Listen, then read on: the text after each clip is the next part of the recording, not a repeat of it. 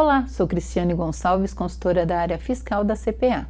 O assunto que trataremos hoje é remessa de mercadorias para feiras de amostra ou exposição. A operação de remessa de mercadorias é, de amostra ou exposição ocorre quando o contribuinte do ICMS envia mercadorias para serem expostas com o único intuito de divulgação da mercadoria, não podendo ser comercializadas no local do evento. Preenchidos os requisitos, tanto a remessa quanto o retorno é, na operação interna e interestadual estão amparadas pela isenção do ICMS previstas no artigo 33 do anexo 1 do regulamento do ICMS, que é o decreto 45490. Lembrando que o retorno deve é, ser no prazo de 60 dias.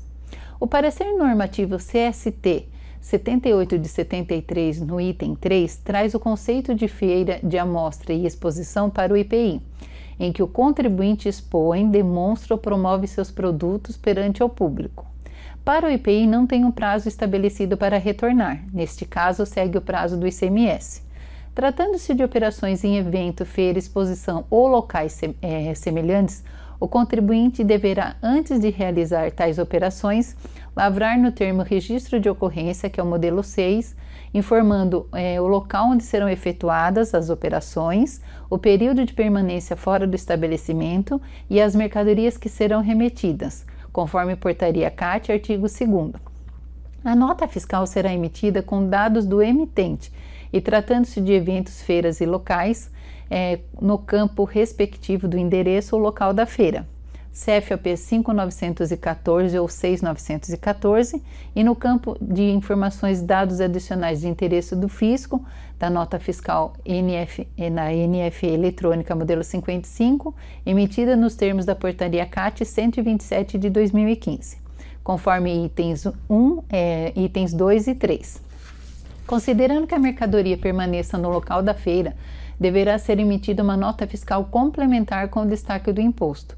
O ICMS deve, é, deve ser recolhido com os acréscimos legais caso tenha resultado saldo devedor ou saldo credor inferior ao débito na apuração do ICMS, do período da emissão da nota fiscal de remessa até o mês imediatamente anterior da emissão da nota fiscal complementar. A nota fiscal será lançada no registro C100 de saída da escrituração do FD com débito do imposto e, caso tenha necessidade de recolhimento do ICMS, deverá ser feito com os acréscimos legais. Estornar no final do mês o imposto recolhido no registro E110, que é operações próprias, e com a indicação no E111, operação, é, E111, expressão diferença do imposto com a guia de recolhimento, o número e a data para que, e, evitar recolhimento em duplicidade. Por ocasião do retorno, será emitida uma nota fiscal de entrada e a empresa se creditará do imposto pelo valor principal sem considerar os acréscimos legais.